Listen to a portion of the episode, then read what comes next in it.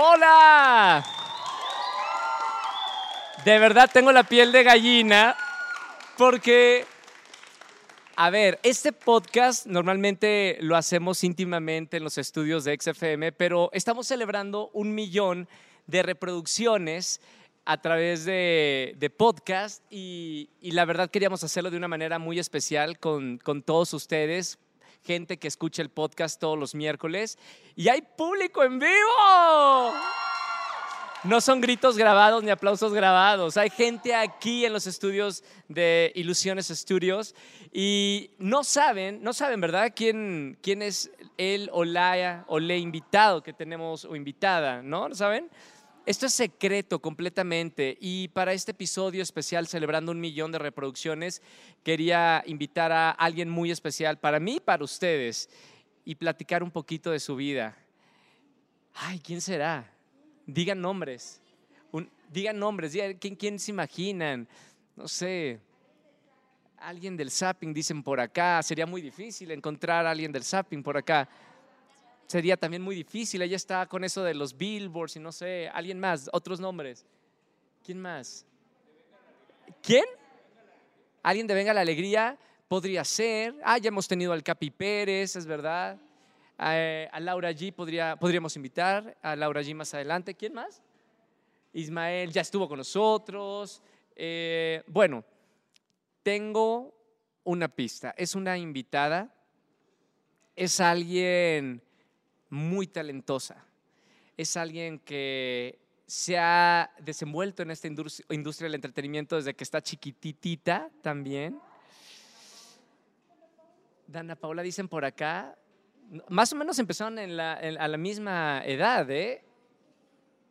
Es alguien que para mí es muy importante y está con nosotros y vamos a platicar en Comunidad Wimo en este episodio. Carla Medina. ¡Eh! Estaba de palera allá atrás. Yo decía, como que no se están animando a gritar, pero yo voy a gritar, a ver si gritan. Y sí, sí pegó, ¿no oyeron un grito muy agudo? Así. Espérame, hola. Hola. No lo he saludado, pero para que quede en cámara. ¿Qué tal, Carlita? ¿Cómo estás? Muy emocionado de tenerte en este episodio. Estaba muy nerviosa. De verdad. Siempre me pongo nerviosa. ¿Conmigo? No, pero cuando me entrevistan, no estamos acostumbrados a estar de este otro lado. Siempre lo digo. Ah, igual, sí. Como que quiero controlar todo. que Yo me van a también. preguntar? Prefiero entrevistar que a que, a que me entrevisten. Sí, como que quiero siempre manejar, dominar la conversación en la vida. Pero es que en realidad haces esto de conducir desde que estás chiquita. Sí, Entonces estás acostumbrada a eso. sí. Estoy, estoy acostumbrada a decirle a la gente por dónde tienen que hablar, Y ¿Sabes? el ritmo y a todo. dirigir. Y a veces cae gordo. ¿No, te ha pasado? sé. O sea, a mí me encanta ser quien hace las preguntas, pero ponerme en tu posición a mí sí me pone un poquito nervioso. Pues así estoy. O sea, el corazón sí Un está aplauso como... para Carla. Hola. Bueno, Carlita, una hora de plática. Aquí, bueno, en realidad no hay un tiempo límite, pero... Y Pero una hora. pero tienen los billboards a- en, sí, en unos días más, sí. ¿no? Eh, y estás con muchas cosas antes de, de los billboards. Me estabas platicando del vestido, Las de experiencias. estudiar. Eh, llevas muchos años haciendo alfombras rojas en I. Sí, y mira que mis primeras alfombras rojas importantes fueron en Disney. ¿Sí? ¿Cuál, Los- te, cuál te acuerdas de, de alfombras Me rojas? de acuerdo Cars, Disney? Ujú. me acuerdo de conducir la alfombra roja de Cars y decir, no manches, ahí viene Owen Wilson y lo voy a entrevistar, ¿no? Cosas así. Este, me acuerdo de las crónicas de Narnia. Juntos condujimos este, la alfombra roja de las crónicas de Narnia aquí en la Ciudad de México. Sí. Este, y luego me tocó las crónicas de Narnia y el príncipe Caspian en Nueva York. Fueron, sí, mis primeras alfombras rojas. Y ya después en I, ya llevo ocho años haciendo alfombras rojas para I. Todo, desde eh, Emmys, Latin Grammys, Golden Grammys, Globes, Golden Globes. todo.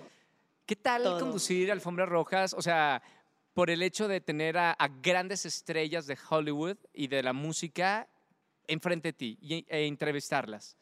no se me pasa el fanatismo. O sea, ustedes ven a alguien como calmada, tranquila, cuando está haciendo la entrevista, como, pero por dentro sí está esta escuincla babosa eh, gritando cuando veo a un artista que me encante. Por ejemplo. Mira, ahí te va. A mí el elemento de la sorpresa es lo que me hace conectar con esta escuincla babosa. Pero cuando yo ya sé y ya tengo pactadas ciertas entrevistas, como que no me sorprende, o sea, porque ya sé que voy a entrevistar al artista, entonces como que me calmo. O sea, me pasó con Brad Pitt, pues ya sabía que iba a entrevistar a Brad Pitt.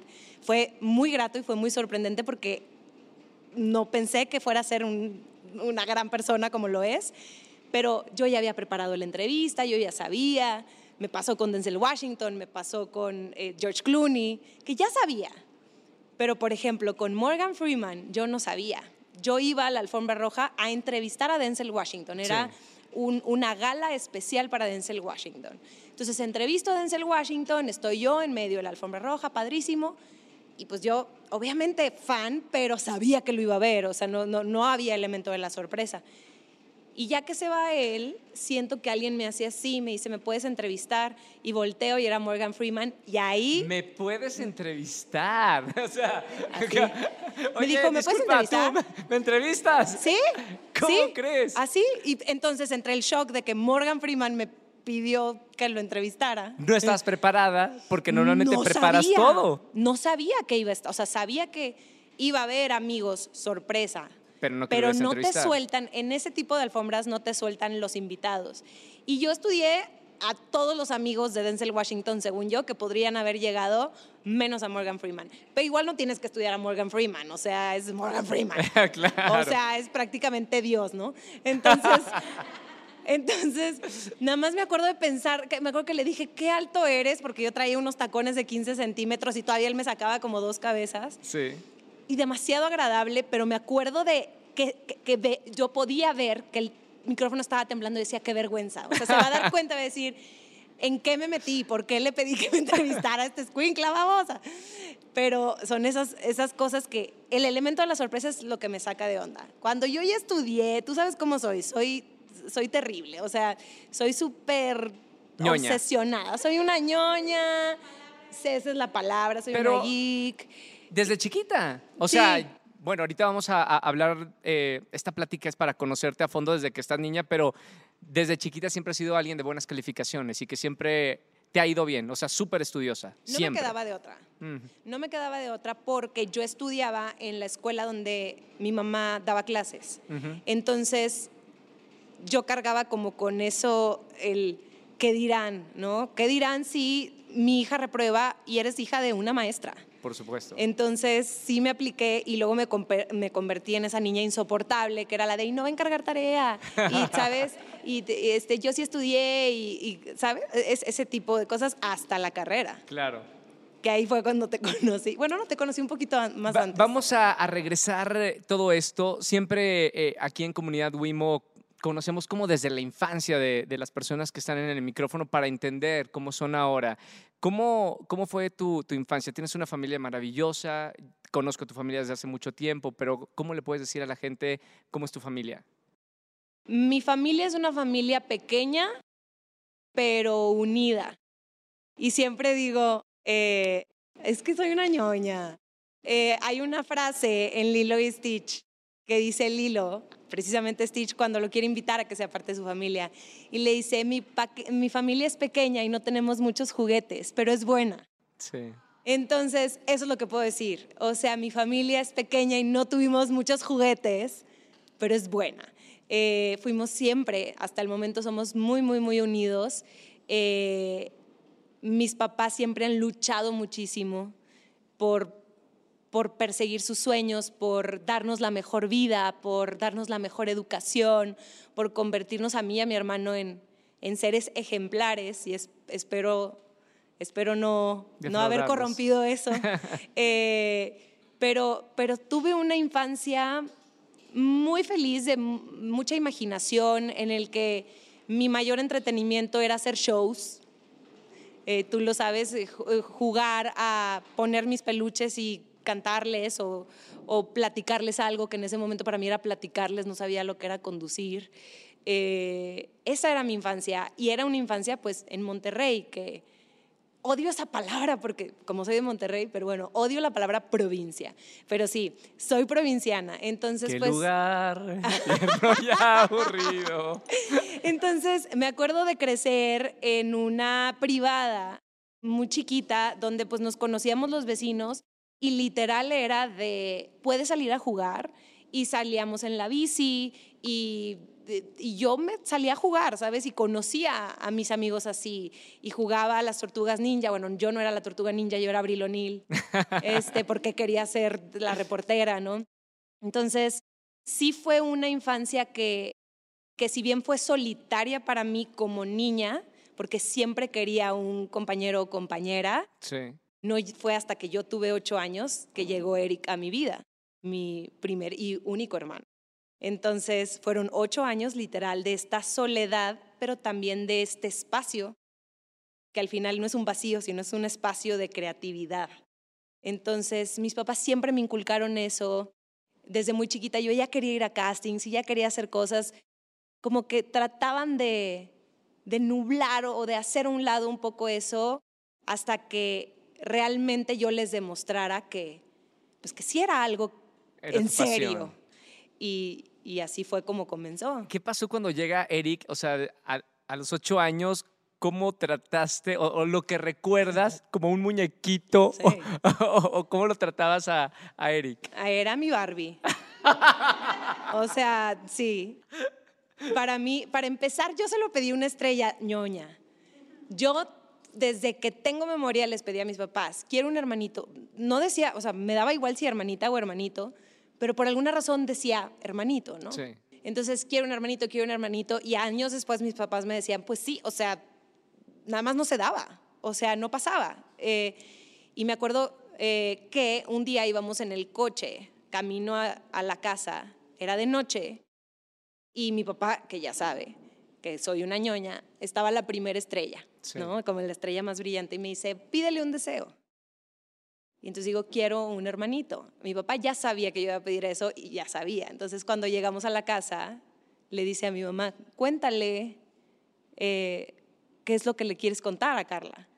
Y dice, pues vas a tener un hermanito. Y para mí fue, mi deseo se cumplió, estrella. claro que estaban como preparando todo el terreno. Y para mí es como, lo estuve esperando por mucho tiempo. O sea, para mí, para mí es un alma gemela importantísima y alguien muy, muy significativo en mi vida. Y siempre fuimos muy unidos. O sea, la verdad es que yo no, esas historias de los hermanos que se pelean y que se, que, se pelean por los juguetes o que de repente te odio y se pega, jamás pasó. También hay una diferencia abismal de, de años, ¿no? Sí. Entonces sí, al principio era mi, era mi muñeco literal hacía lo que quería con él. Y después nos convertimos en grandes cómplices hasta el momento. ¿Cómo, cómo fue eh, la vida artística en Monterrey? Porque empezaste un programa muy chiquita eh, en televisión, pero ¿cómo fue esa entrada a la industria del entretenimiento allá en, Monterrey? Lo primero que hice fue radio. Eh, tenía yo 10 años y me acuerdo que 10 años. Que así me levanté un día y este, prendí el radio y decían como, estamos, eres niño, ¿te gustaría ser parte de...? Y anoté todo. Sí. Y entonces le dije a mi papá, quiero ir, yo no sabía que se llamaba casting, es nada más, te estamos buscando. Yo, están buscando gente para el radio, era en Génesis. Sí. Y entonces ya mi papá me llevó yo creo que nadie escuchaba la radio ya, o sea, en Monterrey, o sea, nadie de mi edad, pues, porque yo no vi a nadie más en ese casting. y entonces me acuerdo que llegué y me hicieron la prueba, o sea, la prueba es, habla de lo que más te apasione, lo que más te guste. Y en ese momento, pues eran los ochentas, yo hablé de dinosaurios. Ok. Entonces yo me sabía todos los nombres, todo, todos los facts, todas las cosas de, dinosaurios. Y, me fui, ¿sabes? Empecé a hablar y hablar y hablar y dije, no, esta niña, ok, te quedas con, eh, el programa ya existía, lo conducía un señor y había niños como reporteros. Entonces mi sección se llamaba Niñosaurios. Y le fue tan bien a la sección que después dijeron, Carla, ya vas a conducir tú. Y por un año... ¿Quitaron al señor? No, ahí estaba. Él- es que el señor era todo. El señor era ingeniero, producía, ¿sabes? Ok. O sea, pues sí. Él hacía todo. Antes no, no había tanta, tanta producción en la radio, ¿no? Y, este, y pues ahí estaba, me coachaba, pero yo era la que, la que conducía y era en vivo. Sí. Me acuerdo que me pagaban 100 pesos por programa. Y yo Órale. decía, ¿qué? ¿Me van a pagar? Entonces, así fue como empezó. Y después me fui al canto. Empecé a cantar y cantaba donde fuera, o sea, en las ferias que había, en los concursos, de, o sea, había concursos en tiendas departamentales y yo iba. Y entonces yo decía, ok, estoy ganando estos concursos, quiere decir que canto bonito, ¿no? O sea, algo estoy haciendo bien. Y el cantar en tiendas departamentales y el ganar esos concursillos me llevaron a varios programas de televisión Sí. en, en diferentes canales. Eh, fue en multimedios que me vieron y me dijeron, ay, oye, ¿no te quieres quedar como a hacer un sketch en este programa? Se llamaba Palíndromo ese Uy, programa. me acuerdo, claro, sí, sí. Y pues yo era una de quién sabe cuántas chavas había ahí, ¿no? Y hacíamos sketches y todo. Y estando en los pasillos me encontré al productor y conductor principal de un programa de Monterrey muy famoso en ese entonces que se llamaba Desvelados. Y ahí fue cuando te conocí. Eh, Bueno, ahí en estuve- realidad todo Monterrey te conoció.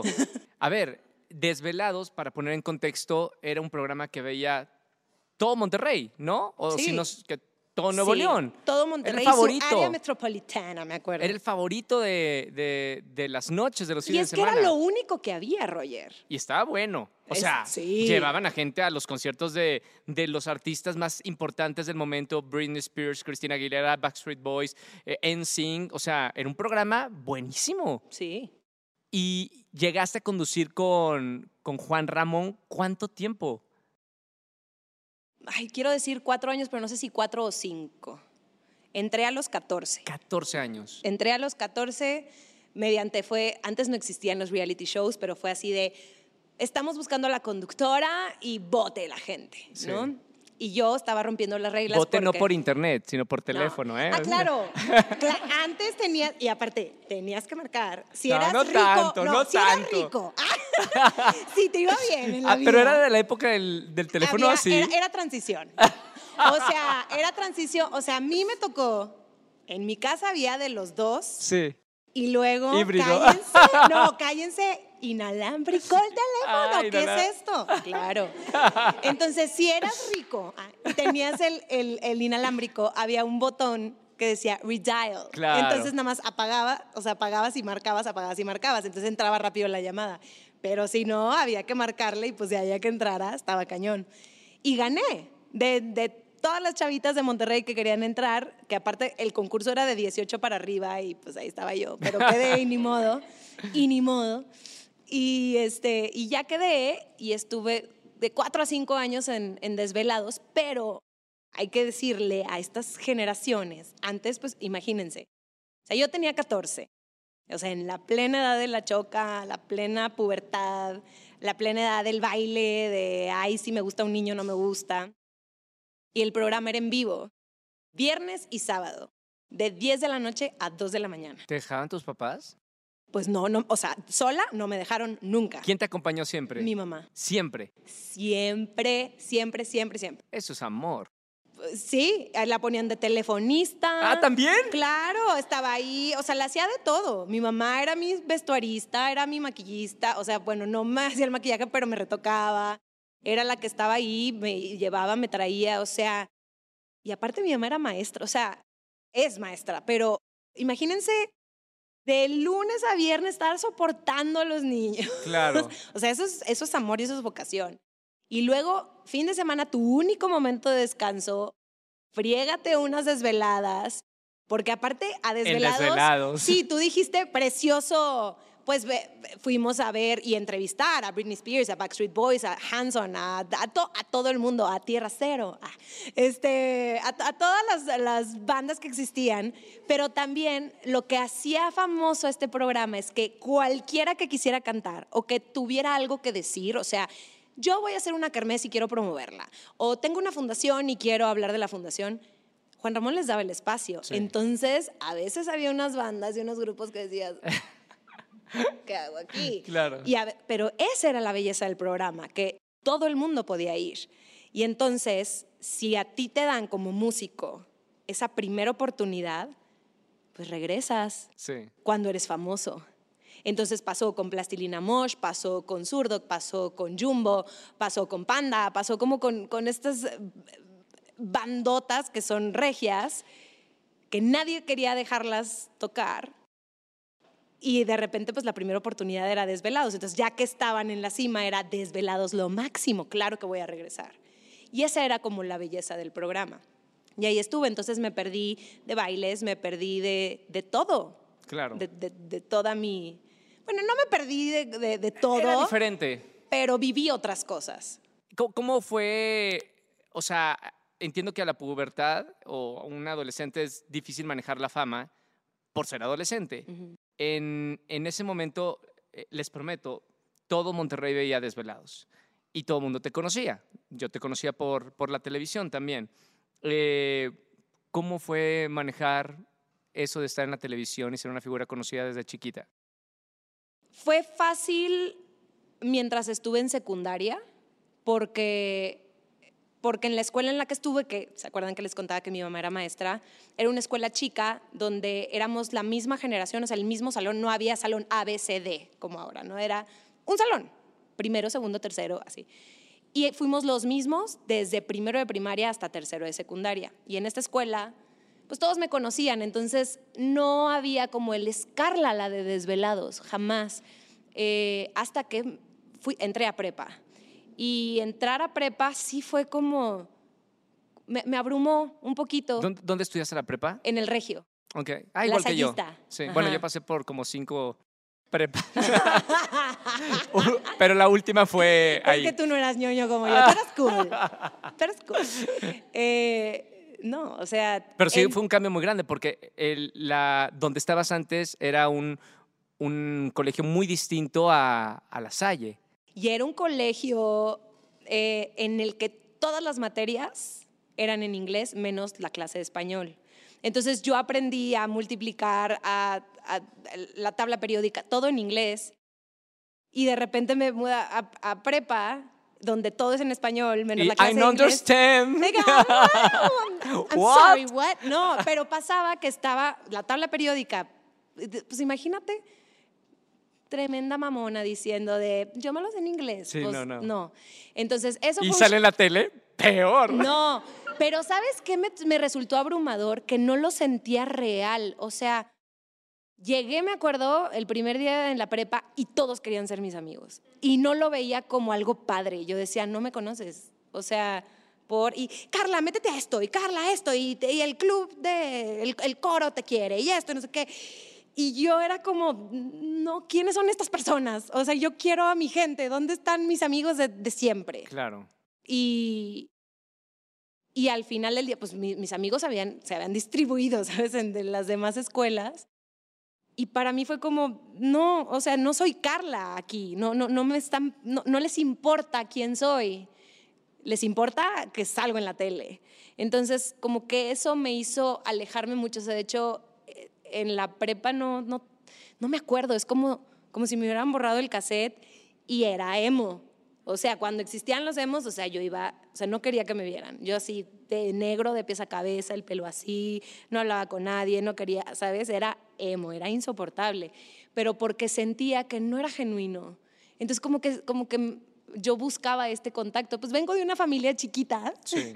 donde, donde, donde todo es como todos nos contamos todo y todos somos muy unidos. Entonces, de repente, así una prepa con todo el mundo y que todo el mundo te hablara, lejos de decir, ¡ay, qué padre! uh", o sea, jamás, jamás había sido eso, porque en la, eh, en la primaria nunca había sido la chava popular, era Carla, la hija de Miss Ruby, ¿sabes? O sea, acá era, era la de desvelados y me caía bien gordo, no me gustaba. Claro que me gustaba salir en la tele, pero el que me reconocieran o que solo fuera eso, yo Que te es que no etiquetaran soy eso. con, con eso, ¿no? Hay, hay como otras etiquetas más bonitas que la que sale en la televisión en Desvelados. Exacto, exacto. Y hasta ahora ya más grande lo puedo entender y, y lo digo mucho, es como no somos seres unidimensionales, o sea, ser conductora es una de mis partes, pero soy muchas otras cosas además de eso. Entonces, como que en ese momento no entendía por qué, pero me frustraba y, no sabía cómo manejarlo. Más allá de cómo creerme mucho, cómo manejar la fama, como que me recluí un poquito. Y, y sí, hasta, o sea, me costó adaptarme. Me acuerdo que del estrés se me caía el cabello. Este, y decía, ay, no, me voy a quedar pelona. Y no, no pasó. Este, pero, pero sí, o sea, era como, ¿qué está pasando? Y estando en prepa, Aparte fue un momento bien duro para mí porque a mi mamá le da cáncer. Nunca he hablado de esto. A mi mamá le da cáncer, mi hermano está muy chiquito. Eh, el primer tumor que le quitan es benigno, pero cuando le están entubando, le encuentran otro tumor que sí era más grave. Entonces yo me acuerdo de salirme de la prepa para estar con mi papá en el hospital. Mi papá se había ido por un café y llegan los doctores y me dicen, le acabamos de encontrar otro tumor. Entonces me acuerdo que entre que no tenía muchos amigos en la prepa, pero todo el mundo sabía quién era porque estaba en la tele y mi mamá, que era mi mejor amiga, tenía cáncer y no sabíamos cómo lidiar con eso. Sí fue como una época que si trato de acordarme, me, o sea, sí me acuerdo, pero me cuesta un poco. Es como si lo hubiera borrado de mi memoria. Nunca lo había dicho esto. ¿eh? ¿Y, ¿Y cómo, cuando tienes un, un familiar tan cercano como tu papá, tu mamá en este caso, ¿Cómo llevas la, vida cuando te una noticia eh, así? Me rompí, me aislé.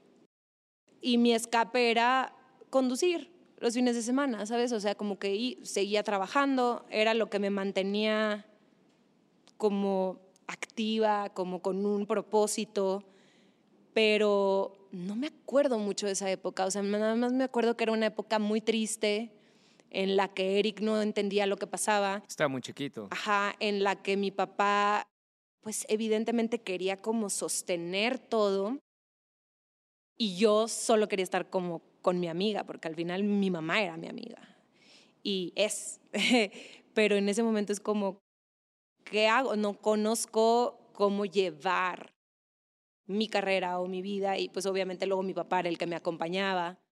Eh, hasta que se recuperó mi mamá. O sea, tiene todo un final, feliz, ¿verdad? No, este, no pasó nada grave, gracias a Dios, pero, pero sí que la, para mí la prepa fue raro. Eh, justo cuando, cuando mi mamá la dan de alta y está en recuperación, Juan Ramón decide casarse, que es el, conductor y productor del programa, y me dice, te quedas tú con el programa. Y yo ya estaba cansada, a mis 19. Yo ya estaba muy cansada y decía, ya no quiero salir en la tele, me quiero tomar un año sabático. Y yo me acuerdo mucho de esa época porque tú venías al programa. Sí. Tú estaba, estaba en el público, me acuerdo. Y yo me acuerdo que decía, ahí es el EXO, porque tú decías EXA en, en Monterrey. Y decía, ¿qué hace el EXO aquí? Ya, había, rumores de lo de Juan Ramón. Ajá, y ahí estaba Roger a pie de cañón porque decía, ¿tú qué decías o por qué ibas? Cuenta. Porque sabía que iba a, cambiar de, conductor y algo... O sea, ¿pudimos haber conducido juntos desvelado? Antes, imagínate. O sea, sí, pudo haber sido. Ya no sé, digo, no, no me acuerdo exactamente qué pasó en, esa época, pero yo me acuerdo de haber ido varias veces a, multimedios y estaba como en, en eso. Yo me acuerdo que Juan Ramón te había, o sea, te había echado el ojo bien, ¿sabes? O sea, tenía como varios locutores en la mente este, para ese puesto y quería que yo me quedara.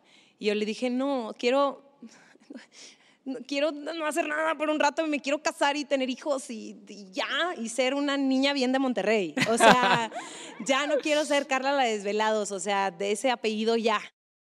Y, y me dijo, bueno, va, vamos a buscar nuevos conductores. Y yo ahí yo intuyo que tú ya viste que ya no estaba yo y dijiste, ya no me interesa. ¿Cómo, cómo fue? No me acuerdo exactamente esa época, pero ¿tomaste tú la decisión de ya no estar en el programa? Sí, sí, me dijo. ¿Y qué hiciste? Dije, voy a tener este, un año sabático y a las semanas, señor, salió la convocatoria para Disney Channel. ¿A la semana? A las dos semanas, más o menos. O sea, sí te saliste, pero tu sueño del año sabático. Es el último casting que hago. y sí fue el último, de, o sea. No, digo, he hecho muchos, en, en muchos años. Es el último, y si no quedo, ya. Ya, me busco un novio, me caso con mi primer novio, claro. Tengo dos hijos. Monterrey. Me opero las boobies, no, no es cierto.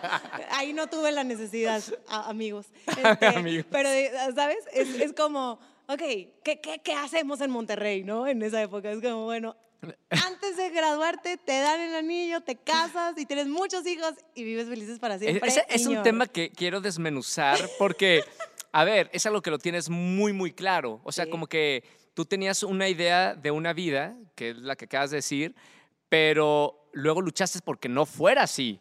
O sea, Y a ti te tocó toda esa lucha. sí, totalmente. Porque yo, literal, así como a las dos semanas que me salí de desvelados después de cuatro o cinco años de estar ahí metida, así agarré novio. Tú lo conociste. Sí. O sea, dije, ya, luego, luego. O sea, ya, ya estoy libre. ¿Qué hubo? ¿Qué onda? ¿Y el hijo? ¿Qué? ¿Dónde? Y tan lindo él, él sí se quería casar. Se casó, te confirmo. Sí, ya lo sé. Y tiene hijos. Ya lo sé. Ya no voy a, no voy a decir más porque saludos. Este, pero fue un gran novio, la verdad. Este, hasta que Y, dejó tú, de y, dice que tú una gran novia también me acaba de confirmar.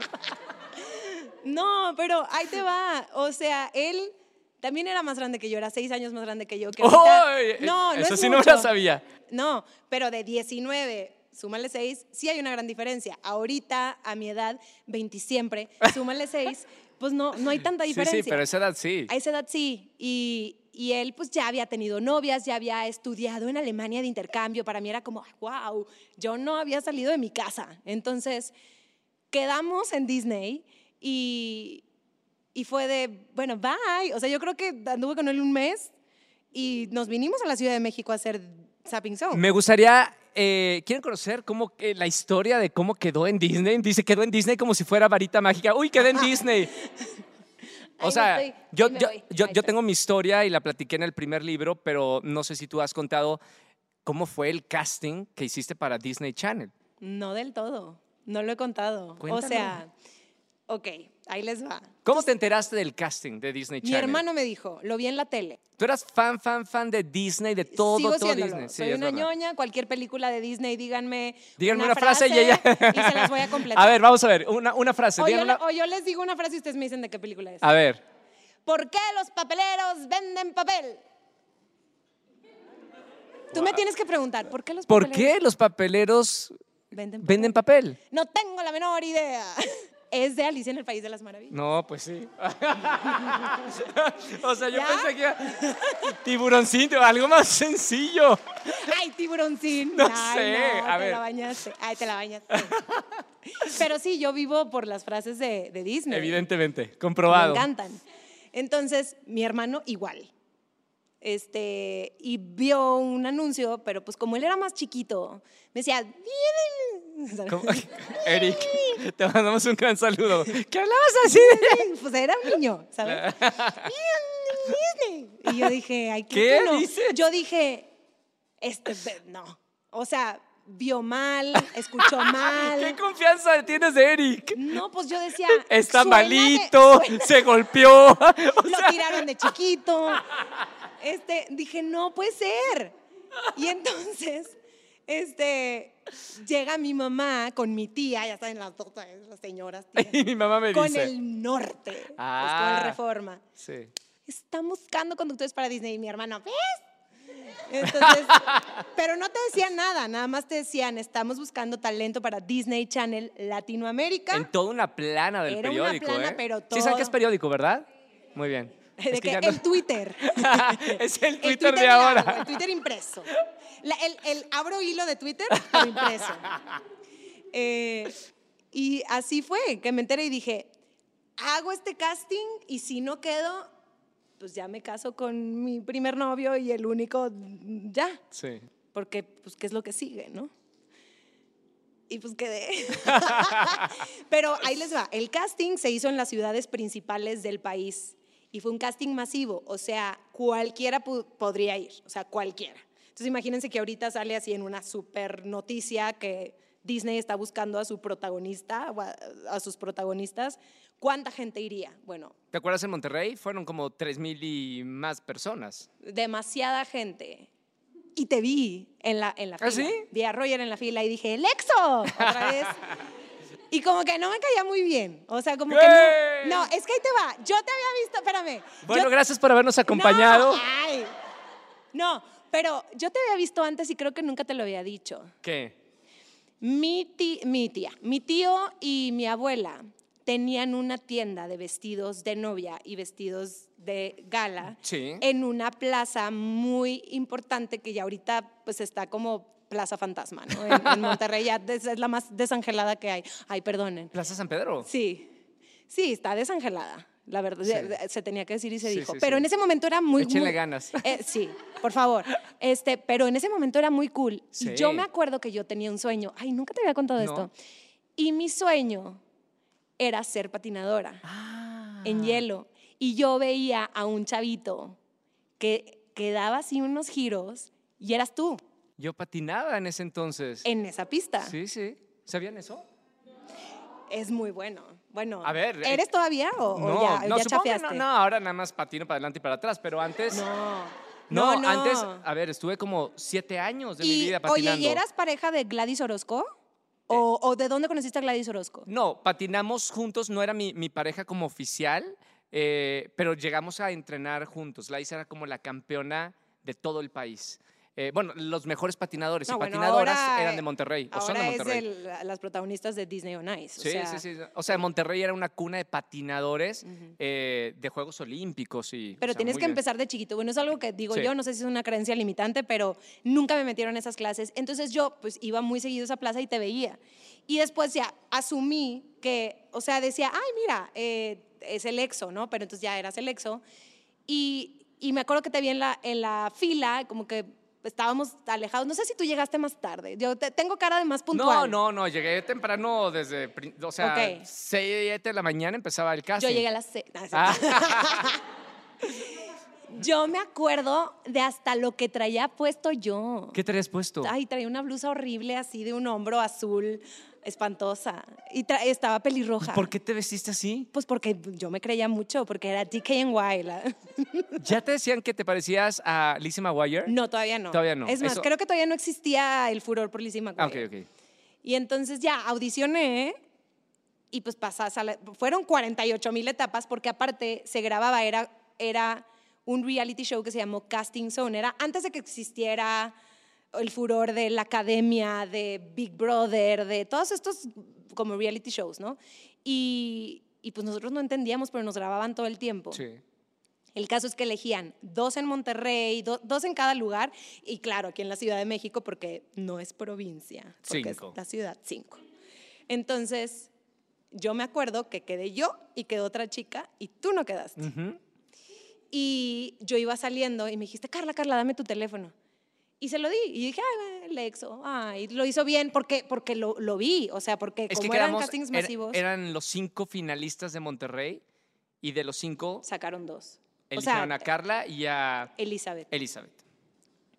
Y, y entonces llego yo a mi casa y me suena el teléfono. Ya era tarde, o sea, eran yo creo, o sea, ya Eso no me acuerdo, ¿eh? medianoche. ¿No te acuerdas? No. Yo me acuerdo perfecto.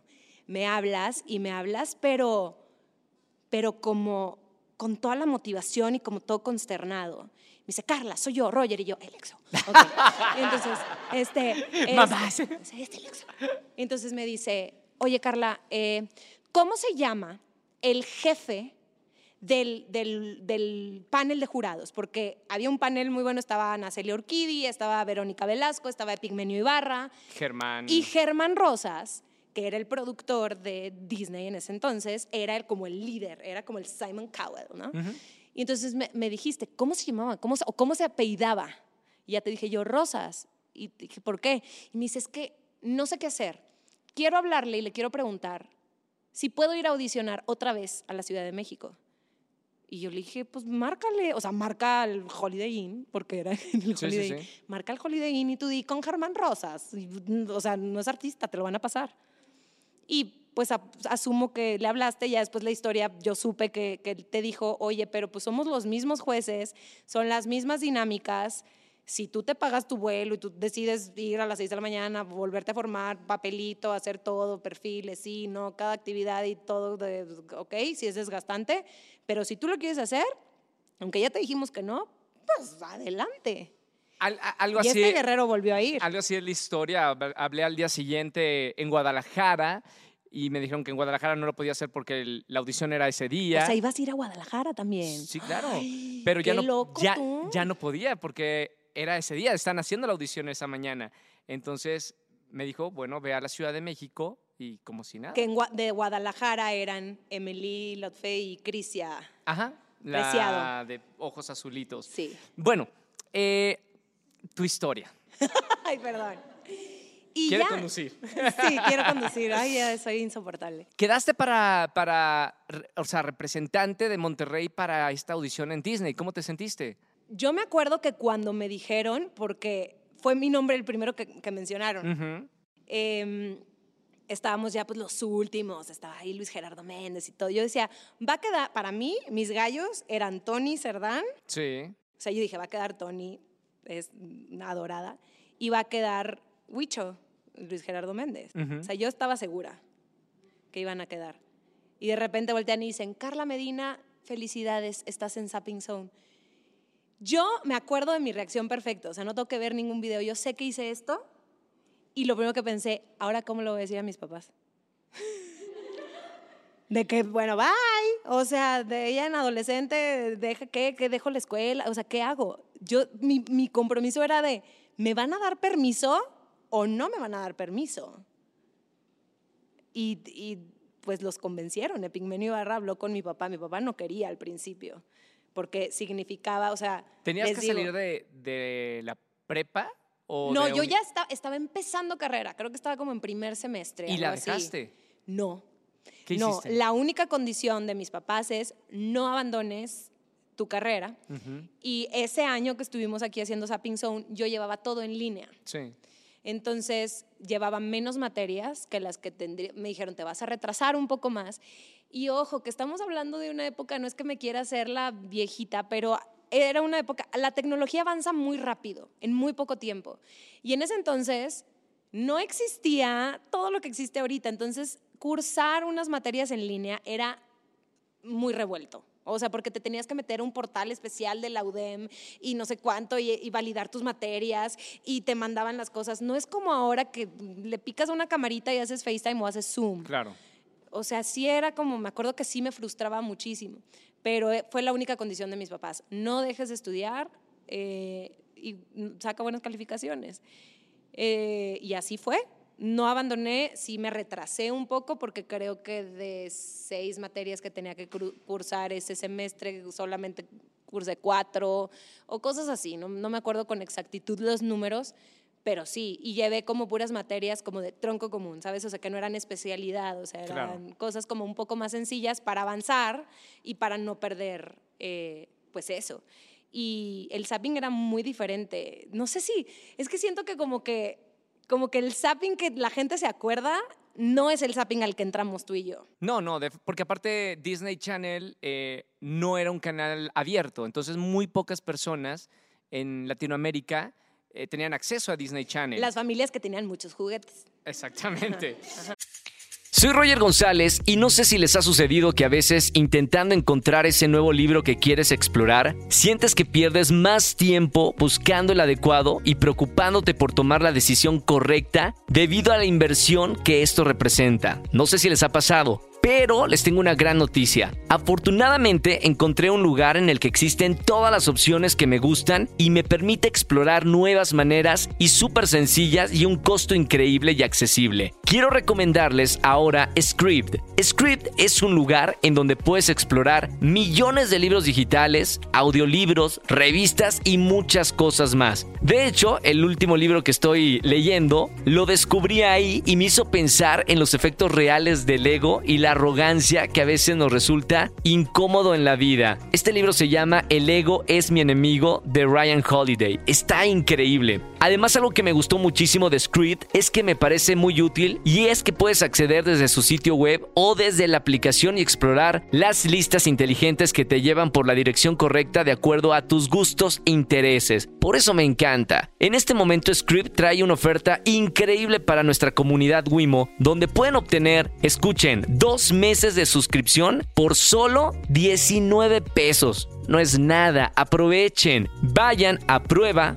prueba.script.com diagonal Wimo para tener estos dos meses de suscripción por solo 19 pesos. Esto es para los miembros de nuestra comunidad, así que aprovechen. Les repito, es prueba.script, se escribe S-C-R-I-B-D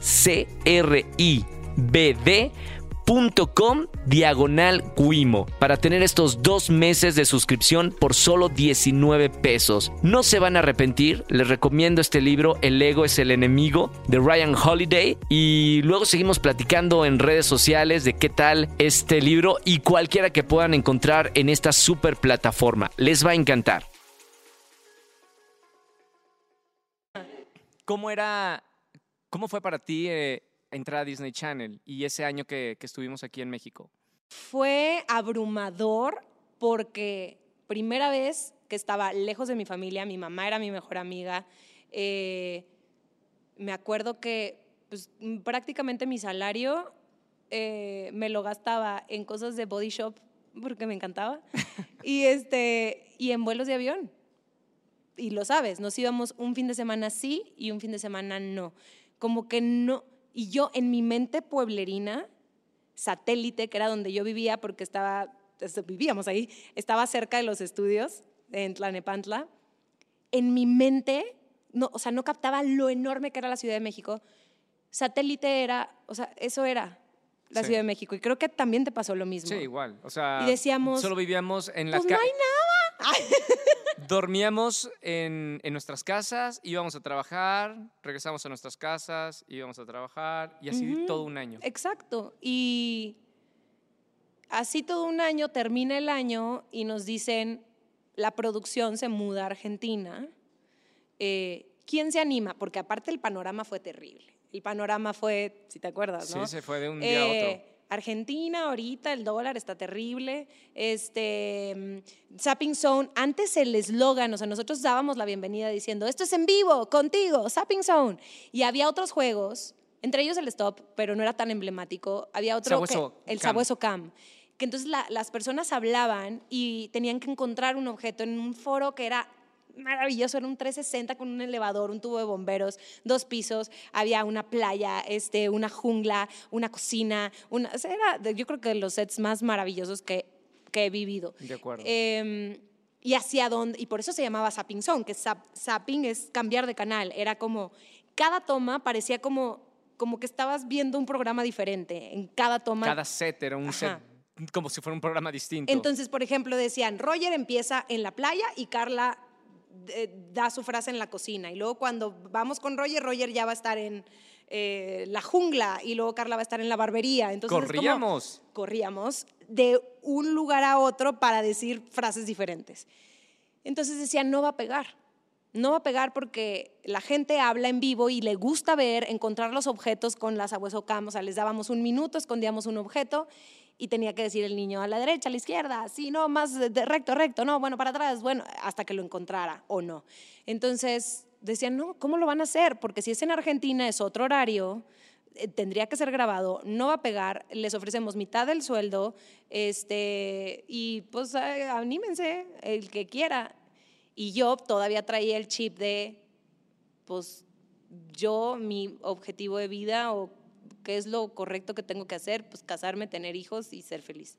Entonces dije, pues voy a regresar a Monterrey a terminar mi carrera. ¿Cuánto eh, te faltaba? Ay, no, todo. Mucho. Sí, o sea, yo creo que era el primer semestre. No, era como el segundo semestre, algo así.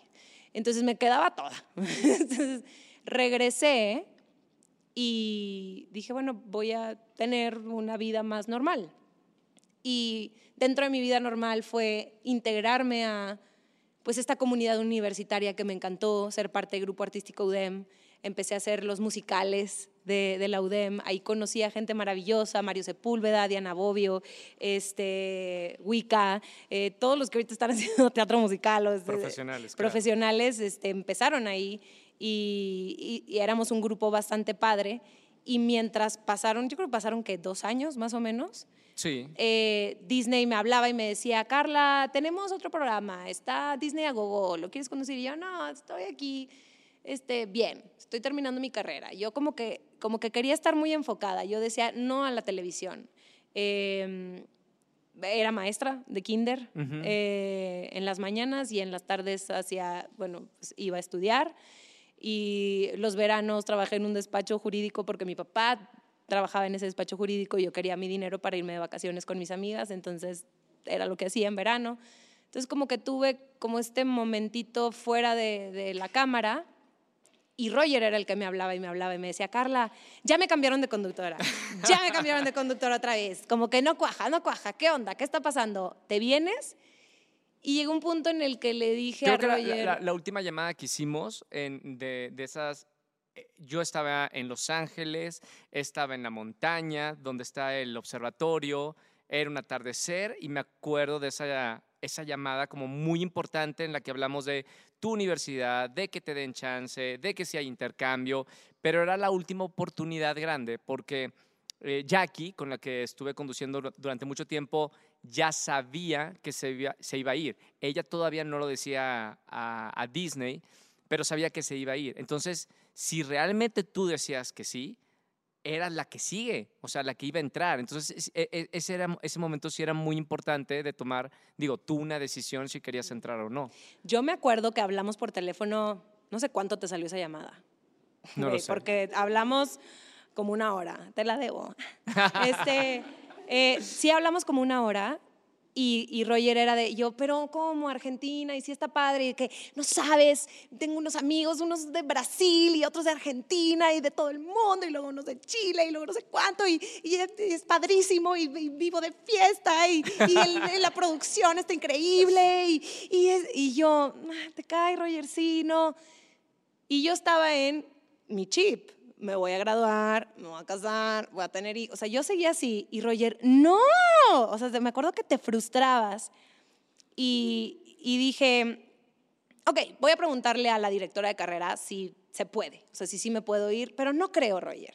Y tú, por favor, piénsalo, neta. O sea, tengo un buen presentimiento. O sea, me acuerdo que Roger, eh, tengo un buen presentimiento. Así como cuando me hablaste para preguntarme cómo se apellidaba Germán Rosas, así lo sentía. Y, y yo como que en ese momento estaba como entumecida, como que no, no me entraba la información. No sé por qué. Algo tengo que trabajar de eso que todavía no me, no me llega.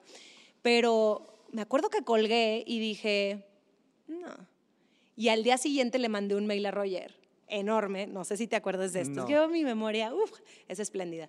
Eh, le mandé un mail a Roger diciéndole mil excusas, o sea, me, me, o sea, de, y mi novio, y la escuela, y mi hermano, y mis papás, y no, mi mamá, tengo que estar con ella. eh. Entonces yo creo que no. Y su respuesta fue, ok, tú te lo pierdes. Y yo dije, ay, ya se enojó. Y sí, siento que te enojaste. Y entonces dije, bueno, no tengo nada que perder. Como que me cayó ahí, como que dije, ay, sentí feo que Roger me dijera como, ok.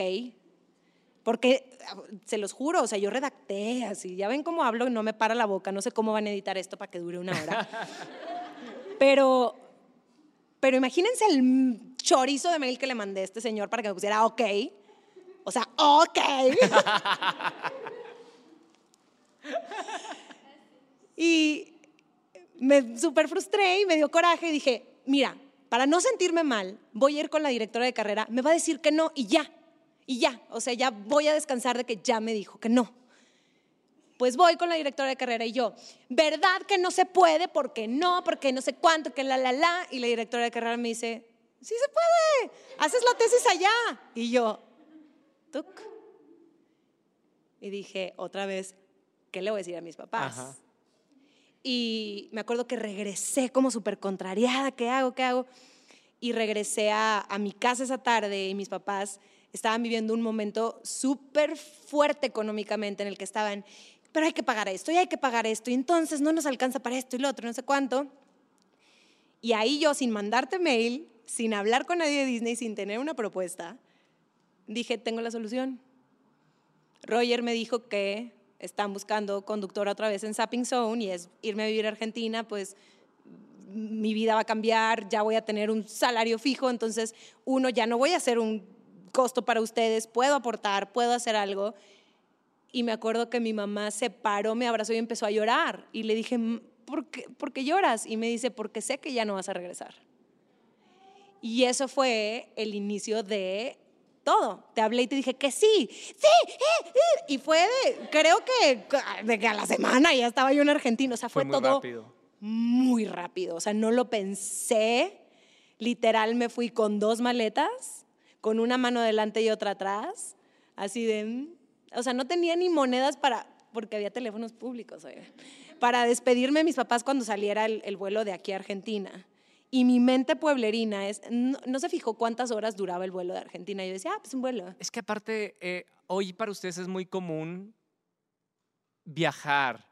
De verdad, o sea, no ha pasado mucho tiempo, esto ha sido muy rápido para, para todos, pero hace 10, 15 años nadie escuchaba de Argentina, nadie viajaba a Chile o Argentina. Hoy es muy común, hoy la gente conoce a muchos argentinos que han venido a México y mucha gente que va a Argentina, pero O era un país o a Brasil o a cualquier parte. Antes no era tan común y, la gente no sabía de tanto de Argentina. Estaba nueve horas desde la Ciudad de México en avión. O sea, era un destino que no frecuentábamos nosotros, los No, y, mexicanos. y el tener este intercambio cultural, para mí fue como irme de intercambio de la escuela.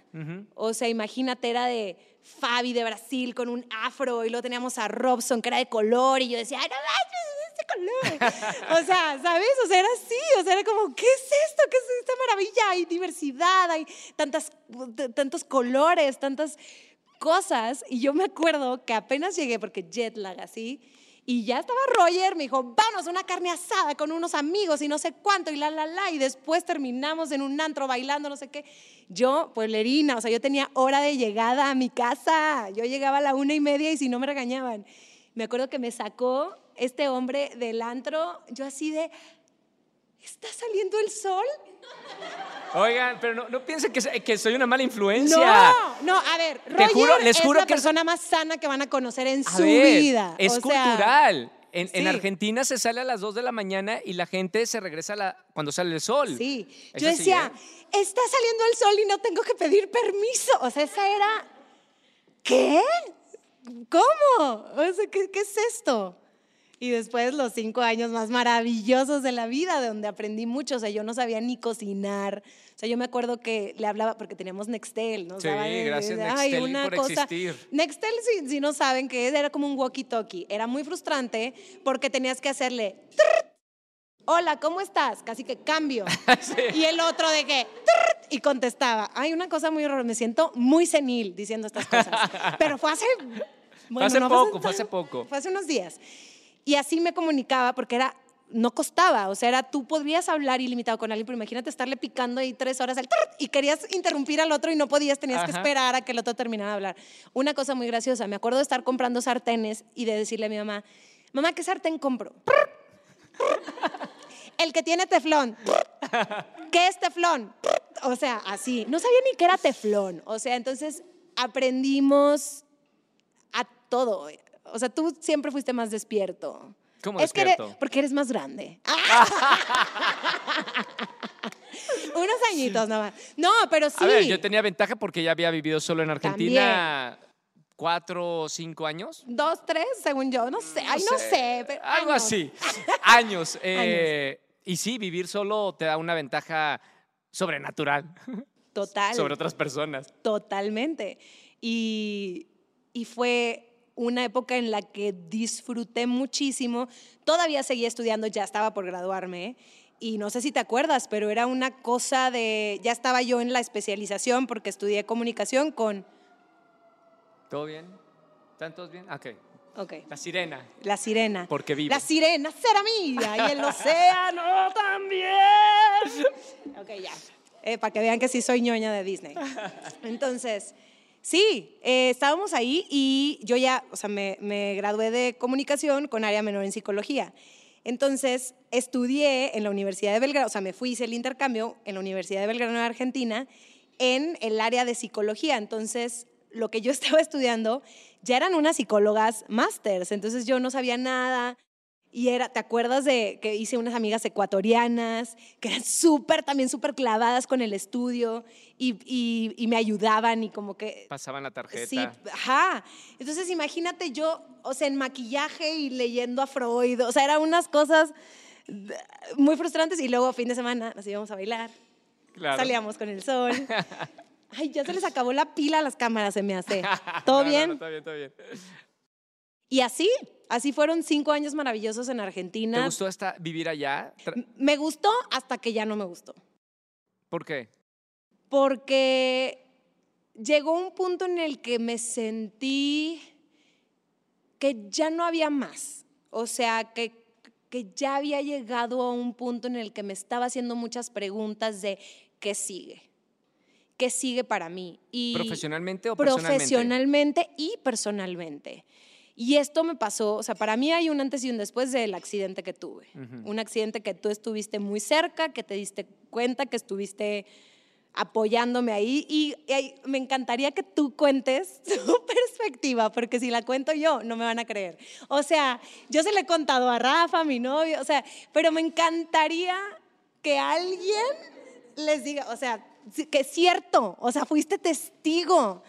Tuve un accidente que, lejos de como hacerlo, porque siempre lo cuento, y lejos de como contarlo como un accidente que me dejó en cama por dos meses y cosas así, eh, fue un accidente como que me despertó, porque fue un guamazo, o sea, no, no, no dio a mayores Mientras grababas. mientras grababa Disney Planet. No sé si se acuerdan de Disney Planet, pero ahí ese programa siempre existirá en mi corazón. Lo amo, me encanta. Eh, gracias a Disney Planet fue que empecé a hacer las alfombras rojas, las Sí. entrevistas en inglés, todo. Entonces, eh, estaba grabando como las entradas de Disney Planet en las afueras de Buenos Aires, en una casa que como que habían rentado y me caí, me resbalé en unas escaleras, estaban resbalosas y traía yo como un vaso y entonces me pegué al ladito de la columna, eh, gracias al cielo no fue en la columna, pero fue un golpe que generó una hemorragia interna que afectó mi nervio de la ciática, entonces yo no me podía mover, o sea, no podía moverme como un ser normal. Eh, entonces, y no había más que reposar. Pero como el accidente fue en un lugar de trabajo, porque nosotros teníamos un seguro de gastos médicos increíble, que Sí, se llamaba claro. OSDE, que nos cubría así los mejores hospitales, era padrísimo. Además, Resonancia, sí, te magnética, cubría todo. dermatóloga, psicólogo, o sea, todo era brutal, padrísimo, porque aparte en Argentina todo el mundo va al psicólogo y eso me fascina. Entonces, fue la primera vez que fui como a terapia y así, me cubría todo. Pero porque estaba ahí, tuvimos que pasar por el ART, no me acuerdo las siglas que significan, Argentina, República, Trabajo, no sé. Pero es básicamente Para para, los que trabajadores. yo, sí, para que yo no demandara a Disney Ajá. porque me accidenté en el trabajo, ellos tenían que ver que todo estuviera bien. Entonces, cuando dicen, vamos a llamarle a la, a la ART, yo dije, "Ay, pues una ambulancia, porque no me podía parar, o sea, no sentía las piernas. Y yo me acuerdo que estando ahí, lo único, porque la única persona, la única persona especial para mí en ese entorno, en ese país, quien era mi familia era Roger. Entonces me acuerdo que yo dije, háblenle a Roger y mándenlo al hospital donde me van a llevar. Porque necesito que esté, o sea, que esté alguien de mi familia. O sea, ¿cómo? ¿Quién, sino que sola y seca. No.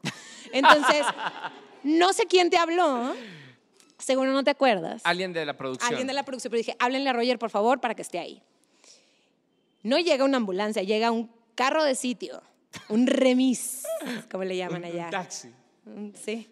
O sea, un taxi fino, ¿no? O sea, un carro. Y así entre los camarógrafos, porque aparte, pues así como que digas tú, ay, qué ligera es ella. No, o sea, todos así como cargándome, como que sí, como que no, terrible. ¿Te imaginas? Me hubiera quedado toda chueca. Pues es peligroso porque si era algo del nervio y Pues justo sí, te agarraban ahí, ya ahí te lo ahorita jodían. Me río, pero hubiera sido gravísimo. Bueno, gracias. Eh, en realidad, eso es lo menos grave después de lo que No, sigue en la aparte hay fotos, hay fotos, ¿te acuerdas? Porque aparte este, este estaba ahí de que Carla, no te vas a morir. En creador Pero de contenido, en En, crea- creador de contenido. Cuando todavía no existían los creadores de contenido, a mí me encantaba No, hacer le contenido. encantaba y, y luego hacía Photoshop y no, no, era divertidísimo. El caso es que me acuerdo que me acuestan en la parte de atrás del, del carro así, ¡tup! y yo así como muertita y en la carretera así, yo decía, au, au, au, ¿sabes? Y me senté, vamos a llevar al hospital español y yo decía, ay, es español, olé, va a ser buenísimo. Ay, tú cuentas lo que sigue, No, ¿te acuerdas? No, no, este es tu programa. Pero corrígeme si se me va y tú algo. cuentas. Pero estás llorando, güey. es que... Wow. Ok, entonces imagínense a este güey afuera de un hospital horroroso, perdón Argentina, te amo, Espérate, pero... pero... no es que todos los hospitales son así. Te- Ese. Ese. En esa época, ahorita nada que, nada que está así precioso. Bueno, el seguro social, cállate. O sea, es como un lujo. ¿Sabes? No. Entonces, bueno, llego y de repente yo nada más de, lo veo paradillo, así como afuera del hospital, como si es aquí, parece casa embrujada, ¿no? Estabas como perdido. Y yo nada más de, Roger, aquí estoy. ¿Dónde? O sea, yo creo que no, no, no me encontré. Me ve ahí como toda tiesa, atrás de un carro horrendo. Y entonces me ve y empieza así a llorar y a reírse. Así yo le digo, no llores, no te rías. Ve por una silla de ruedas. Y Roger, una silla de ruedas, una silla de ruedas, una silla de ruedas. Empieza así como a gritar y alguien, así un, mono ahí, le grita, Es un médico. no, no, un alguien ahí, un transeúnte. Te dice, te dice, no hay. Este güey, o sea, jamás lo había visto tan en- enojado. ¿Cómo es que no tienen de ruedas? Espérame. Y se mete, sale con un chiste. Una cosa así, una carcacha. Era, Dos ruedas. Ten- pues sí, pues sí, sí, una cosa, pero, pero, pero, pero así es que sonaba como, como el carrito del súper chafa, que dices, ¿por qué se va para allá? Así, así toda estartalada, toda rota. Entonces me, me hace, y yo, no me puedo mover, súbete. Y yo, no hay nadie, no me, súbete. Y entonces ahí él y el pobre chofer del taxi, o sea, me sacan ahí, yo tan clenque. Ay, no, nunca he contado eso, seca. Ay, perdonen, es que estoy chaparra. Y entonces entramos al. Yo convaleciente, o sea, me dolía todo, no podía hacer así porque me dolía. Parpadeaba y decía, no puedo. Entonces ya, ah, ah, ah, parecía como embarazada con contracción, pero con así. Entonces ya me, me siento y este. y lloraba. ¿Estás bien? Sí, güey, ya. Ok. Y me deja, me dice, espera, me voy a arreglar tus papeles. Y me deja en una esquina, no se da cuenta que me deja como en una capillita que estaba así como la virgen de no sé qué con flores y veladoras. Y este maldito en el momento no me lo enseñó, pero me tomó una foto. Y luego la sube a Facebook como Carla convaleciente pidiendo por su salud. Era de esos.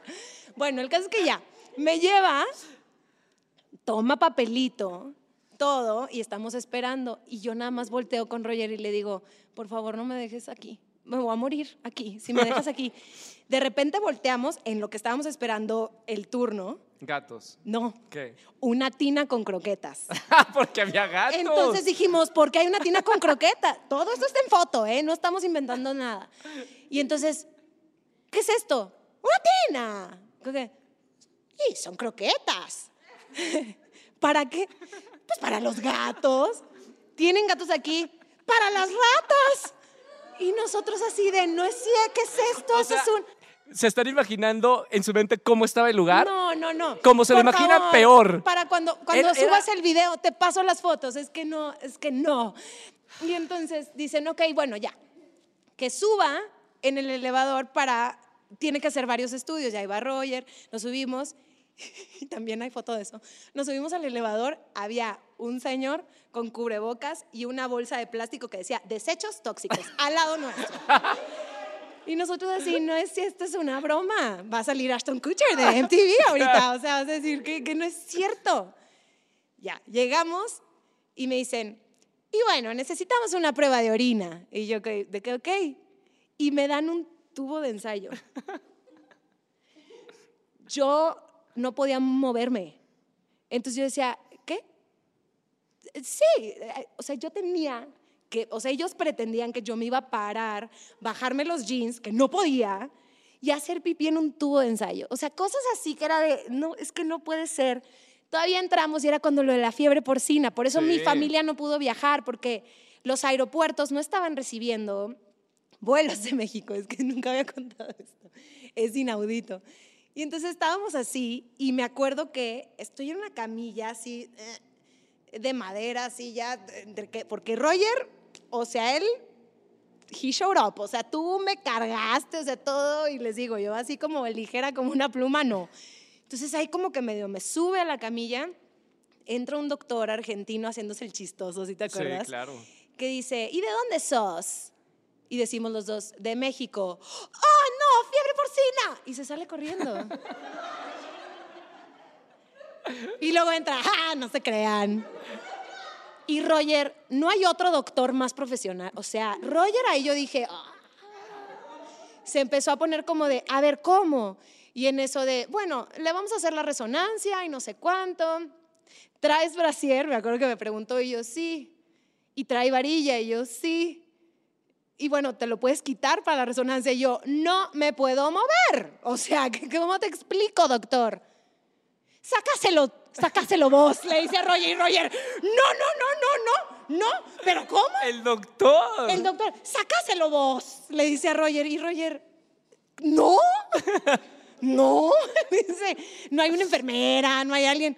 Sácaselo vos. Y dice, no, no, no, yo no la, o sea, que si muevo, o sea, ¿sabes si la lastimo? que Total, ya de- después de mil años ya llega una enfermera, ya me saca el brazo con varilla o no sé qué, y ya me hacen la resonancia y eso fue nuestra experiencia por la RT. Total, ya esa noche me dijiste, no, yo, porque me mandaron a mi casa porque dije, no me quedo aquí, porque si me quedo aquí va a ser la última noche de mi vida. O sea, no, no hay manera, no hay manera, no hay manera. Vamos a mi casa, ya yo ya dopadísima, ¿saben? De que morfina, cortisona, yo iba así, ¡wiu! Y entonces ya me acuerdo que te quedaste a dormir en mi casa porque era mi familia, ¿no? Y estaba y yo los así. dolores. Y a la mitad de la noche, ahí estaba Toña, ¿te acuerdas? Mi Sí. perrita. Y estaba así como súper preocupada. Y a la mitad de la noche me empieza a dar un espasmo brutal que fue, e, era parte de la hemorragia interna, que no tenían previsto. Y me acuerdo que le grito a Roger, le digo, Roger, me duele cañón, o sea, no me puedo mover, no me-". y estaba yo toda entumida. Y me dice, ¿qué hago? ¿Qué hago? Yo, pues háblale a una ambulancia, háblale a alguien que no sea de la RT, por favor. Entonces este, me dices, no, ya hablo al seguro, este, y ahora vamos a esperar. ¿Qué hago? Y yo, no sé, a ver, ayúdame a pararme. Entonces ya me ayuda a pararme y me acuerdo perfecto de estar agarrados de las manos, yo así en pijama, yo así, y te decía, no me sueltes, no me sueltes porque me duele muchísimo. Toña así en medio, en el piso de los dos, así como no sabía nada. Y este me empieza a contar chistes. Entonces yo me reía y le decía, no me hagas reír, güey, que me duele. Y él, ok, no. Entonces ya no, no nos podemos ver a los ojos porque nos daba risa. Entonces era como agarrados de las manos, pero la cosa, el momento más awkward de la vida. Total, ya llegaron, me inyectaron de morfina, no sé qué, y ya reposé. Y así fueron como por los próximos dos meses Sí. que la cortisona luego me puso unos cachetitos bien preciosos y la gente pensó que yo estaba embarazada de este señor. Porque luego él me acompañaba así de que al hospital y todo, entonces imagínense, ¿no? Voy a, voy a, voy a hacer como el, el acting. Entonces yo, pues no podía caminar ya cuando me llevaba. Mientras estaba Roger y pues me ayudaba a caminar y yo así, ¿no? Y él con la manita así y entonces era, Carla está embarazada, Roger la lleva a la ecografía. y Roger yo- le embarazó. y yo, y aparte, aparte era de, ay, tan gorda me veo, es panza normal. y así fue. Y parte de eso fue cuando me empecé a cuestionar un montón de cosas. Fue así de, híjole, tomé la mejor decisión, eh, estoy lejos de, mi familia, eh, ¿qué sigue para mí en Disney? Voy a ser aquí que como Chabelo toda la vida. O sea, no, un día me van a dar la patada y me van a decir, Carla, ya. No, o sea, ya estás grande, ¿no? Entonces yo tenía como todo este miedo detrás de, de qué iba a hacer yo con mi carrera artística porque, porque lo único que conocía yo era Disney. Todo, o sea, hicimos muchas cosas, hicimos películas, hicimos series, hicimos este, shows, sketches, canciones, giras, eh, eh, doblaje, o sea, todo lo que podríamos hacer lo hicimos en Disney. ¿Y qué querías hacer? ¿Cuál era tu sueño cuando pensabas dejar Disney? Ajá. ¿Qué querías hacer? Yo primero me quería ir a Los Ángeles. Ujú. Yo dije, me quiero ir a Los Ángeles, quiero, de hecho, Teníamos tenía, amigos. y tenía un manager en Los Ángeles. Eh, entonces dije, me quiero ir a Los Ángeles, pero en ese entonces era de, es carísimo, o sea, era algo que yo no podía costear, ni con todos los ahorros que tenía podía yo costear empezar de cero en otro país sin una visa de trabajo, sin eh, oportunidades en puerta, sin una casa donde vivir, sin tantas cosas que pues, nos había dado Disney para vivir en Argentina, muchas comodidades. Entonces dije, bueno, ¿qué es lo más inteligente? Voy a regresar a México y voy a como construir un poco más mi carrera porque al final del día mi currículum solamente dice una cosa, Disney. Entonces, pero Bueno, es Disney. Ajá, es un sello importante. Fue lo que ¿no? dije, pero es currículum. Disney, seguro me ofrecen una novela. Fue lo que yo dije, pues voy a, quiero actuar, porque pues como que era lo que yo creía, ¿no? Voy a llegar a México y me van a ofrecer una novela, algo, sin ni siquiera de la protagonista, pero decía algo me van a dar, porque pues ya tengo carrera. Y de hecho llegué y llegué a crashear al sillón de tu hermana, de Andy. Saludos, ¿Por Andrea. qué? Pues porque yo lo que quería era conseguir un manager, quería como cuidar mi niña, no tenía dónde vivir, o sea, crasheé como un par de meses, ¿sabes? En lo que conseguía dónde vivir, en lo que se movía mi carrera, pero es que no sabía nada. Y así como me fui a Argentina, así, ¡eh! aborazada con dos maletas, con una mano adelante y otra atrás, así salté del avión sin paracaídas. Dije, va, me la juego. Me voy a México y seguramente algo va a pasar. Me acuerdo que cuando, cuando dije no al, al, a firmar otra vez el contrato en Disney, me dijeron, pero, pero ¿qué tienes allá? O sea, ¿te están ofreciendo algo? Y yo dije, no, nada. Y se me hace como lo más normal. O sea, yo juraba, yo confié. Sí. Entonces pequé de inocente o de aborazada o de que me vine como el borras, pero me vine acá y, y no fue fácil. No sé para ti, creo que para ti fue diferente porque ya te viniste con una oportunidad laboral, Sí. pero cuando yo me vine acá, era ir a tocar puertas y me decían, eh, o sea, ¿qué has hecho? Y yo decía, bueno, hice cinco años Disney Channel y luego antes de eso, pues Desvelados y bla, bla, bla, decía todo. Disney Channel, ah, o sea, Azteca, porque había un programa que se llamaba Club Disney, que no era nada Disney, o sea, prácticamente Azteca, o sea, tenía un espacio donde ponía películas de Disney Claro. y había unos presentadores, pero no era producción de Disney, era producción de Azteca. Entonces yo me acuerdo que yo me ofendía y decía, no, Disney, Mickey Mouse, o sea, mi jefe era Mickey Mouse. Literal, ¿no te acuerdas que cuando Sí, entramos sí, a, sí. a, a Zapping Zone nos dijeron un día a mí y a Roger, vengan, el jefe quiere hablar con ustedes y entramos y estaba Mickey Mouse y nosotros y llorábamos. Entonces, para mí es, no, Mickey, o sea, con Mickey Mouse, Ajá. Mickey Mouse. Entonces, no entendían y es, ah, pero es cable. Que en ese entonces el cable, y hasta el momento, ¿eh? el cable es muy castigado Sí. eh, para nosotros como artistas o presentadores o talento, eh, es castigado porque dicen, nadie te ve, o sea, la tele abierta, todo el mundo te ve, todo el mundo sabe quién, es, quién eres porque tú pasas, hay una taquería y están viendo eh, Venga la Alegría, o pasas y, eh, y, y están viendo otro programa de otra televisora que no le vamos a dar promoción. Entonces, este, es, es como, como normal y en ese entonces todavía era más difícil porque aparte yo no tenía manager, no tenía representación, y era yo llegar y pues tú véndete, y como te vende, o sea, es como, no, pero quieres ser humilde, pero quieres ser como buena onda, y no es puedes decir, dificilísimo si no tienes manager. no, literal, un productor me dijo, ¿qué quieres conducir? ¿Quieres ser la próxima Galilea? No, no va a pasar. Yo creo que si quieres estar en Televisa vas a tener que eh, ser este, secretaria, vas a tener que llevar café y a lo mejor te ve un productor un día y te agarra. Y yo así de, "Mm, ok, este, gracias, ¿no? Entonces fue cuando Andrea y yo creamos a Bárbara Garnier, que fue una representante de mentiras, este, que, que así literal decía, represento a Carla Medina, y así fue como empecé a conseguir un poquito de castings y un poquito de cosas hasta que ya tuve un manager.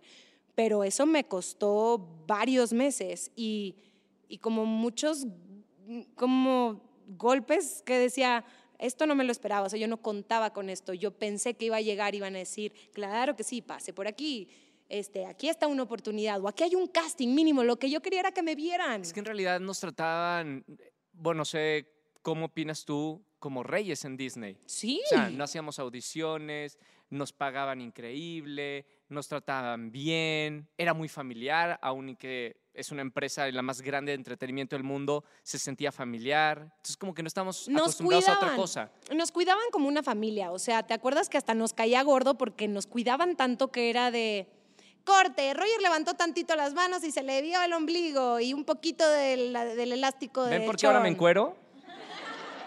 Y corte, o sea, si se fijan, pónganse, y qué afortunados. La otra vez estaba yo en una entrevista con, estaba a mi lado Sofía Lama, Sí. que ella estuvo en, en Disney Club. Y ella contaba unas historias que yo decía, y me decía, ¿verdad? Y yo llegué a un punto que le dije, es que me estás hablando de otra cosa. O sea, a mí, ella decía, no, y a mí me ponían shortcitos y me maquillaban mucho y escote. Y yo así, ¿en Disney? No, no trabajaste en Disney, trabajaste en Azteca. Entonces, eh, de niña. Entonces, a nosotros era todo lo contrario. Si traíamos falda, nosotras pónganse a pensar y vean todo, desde las series de Hannah Montana, Lizzie McGuire, todas traíamos leggings oscuras abajo, nunca tacón, siempre eran Converse. Este, ¿Cuándo se te veía el ombligo? Jamás. ¿Cuándo se te veía poquito de escote? Por eso me encuero. Este, ¿Sabes? O sea, pero eso... Disney nos hizo mucho mal, ¿eh? No, nos hizo mucho bien, pero después yo dudé muchísimo porque me sentía, o sea, yo conectar después con Carla como mujer, Uy, eso, Carla eh, sexy. Eso lo quiero desmenuzar porque yo lo vi, digo, nunca lo hablamos, pero incluso mucho tiempo después, ya aquí en México, no, no veía a Carla mujer, cuando ya eras una mujer. Y yo andaba en calzones ya por la sí, vida. tú no tuviste un problema. No tuve problema No con tuviste eso. un problema. Pero ¿qué fue para ti el decir, a ver, soy una mujer, soy linda, soy sexy? ¿Y, y, y en qué momento das ese cambio? Que no fue hace No, mucho. fue hace, te puedo decir, yo creo, creo que fue hace como unos cinco años. ¿Te gusta?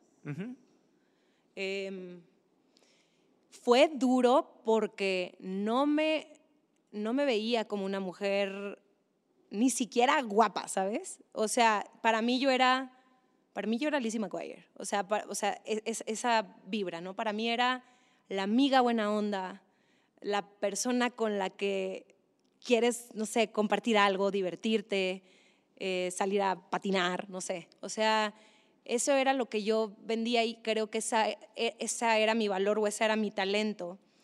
Y tampoco quería caer, porque justo, y es bien fuerte lo que voy a decir, cuando yo llegué a México, yo escuchaba unas historias de productores que le tiraban los, los perros a las chavas y les decían, pues si no, entonces no te doy el personaje, o si no haces esto.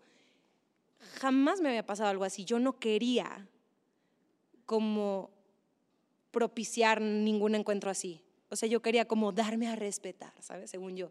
Entonces, mi darme a respetar es, no voy a ser vulgar, no voy a ser, no voy a hacer eso porque es sucio, porque eso es, es como, es malo. O sea, para mí era no. Y me, costó mucho trabajo eh, como des, o sea, deslindar o más bien entender que una cosa es una mujer que se siente empoderada, que ama su cuerpo y que se siente con la libertad absoluta de ser.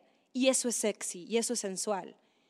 Y para mí el ser sexy o ser sensual iba pegado con la vulgaridad, con alguien que se metía con un productor, con, pero no me van a tomar en serio, pero solo van a ver un par de tetas en lugar de un cerebro porque estudio. O sea, yo quiero eso. Y me costó muchos años hasta que entré ahí, después, o sea, obviamente después de ahí sí estuve, estuve unos años en Televisa, sí lo logré, estuve en Univisión, este, eh, estuve trabajando como para muchas cadenas, este, me fui a España a hacer una serie y aún así me costaba y hasta que entro ahí y que empiezo a hacer las alfombras rojas, fue que como que me cayó el 20. Para empezar, cuando me hablan para hacer el casting, yo no quería hacer el casting porque decía, las conductoras de ahí son Miss Venezuela y yo no soy eso. O sea, no, no les voy a gustar. Y, oh sorpresa, les gusté. Y no solamente eso, me dieron esta carta abierta de sé tú. Sé tú como tú quieras. Si quieres venir en pijama, haz el programa en pijama, pero sé tú. Y al que alguien me dijera, sé tú, no hay restricciones, fue que empecé a descubrir que podía ponerme más cosas, ¿no? De podría disfrutar de un escote y podría hacerlo. Y Eh, me sigue costando, Ro. Eh, eh, ¿Estabas contenta con, con tu cuerpo en ese momento? Porque yo sé que las mujeres eh, pasan por a veces inseguridad en, bueno, hombres y mujeres, pero ha- hablando de las mujeres, son un poco más exigentes, ¿no? Ujú, con, con su cuerpo. ¿En algún momento sentiste, es que no lo quiero mostrar eh, o no? Siempre he tenido inseguridades con mi cuerpo hasta la fecha, ¿eh? Eh, hasta la fecha. Y estoy aprendiendo a abrazarlas. Y no, no me culpo porque también crecí en una generación en la que no se normalizó que existen diferentes tipos de cuerpo. Ahora estas generaciones cuentan con Instagram, con TikTok y ven a tantas influencers y a tanta gente que da discursos, una Lele Pons, eh, sabes, que se muestra así y que a lo mejor una niña al ver una imagen de, no sé, unas piernas con celulitis dice, ah, ok, esto es normal. Yo cuando crecí, lo único que había era revistas y las revistas tenían Photoshop. Yo no entendía que tenía Photoshop y mostraban solo ciertos tipos de cuerpo, ¿no? Sí. Y hay modas, luego hay por generaciones, hay ciertas modas. A mí en los noventas me tocó la moda de eres flaca, Esquelética. esquelética, al, incluso llegué a tener amigas que eh, padecieron de anorexia y de bulimia para llegar a, a parecerse a esos modelos de esas revistas Sí. no había visibilidad. Entonces, creo que mi evolución y la aceptación con mi cuerpo ha ido de la mano con esta visibilidad a la que ya estoy expuesta. Entonces llegué Gracias tarde. a- a muchísima gente, sí, ¿no? llegué tarde. Llegué tarde, pero nunca es tarde. Al final del día no es que es tarde. A lo mejor no me sentía tan cómoda mostrando ciertas partes porque yo decía es que no es normal. Porque ve, así es una modelo o así es una chica bonita, ni siquiera perfecta. eh, Así se ve. Y yo no me veo así. Pero, por ejemplo, luego yo sí me identificaba con los perfiles Disney. Yo veía a Hilary Duff y decía, así me veo yo.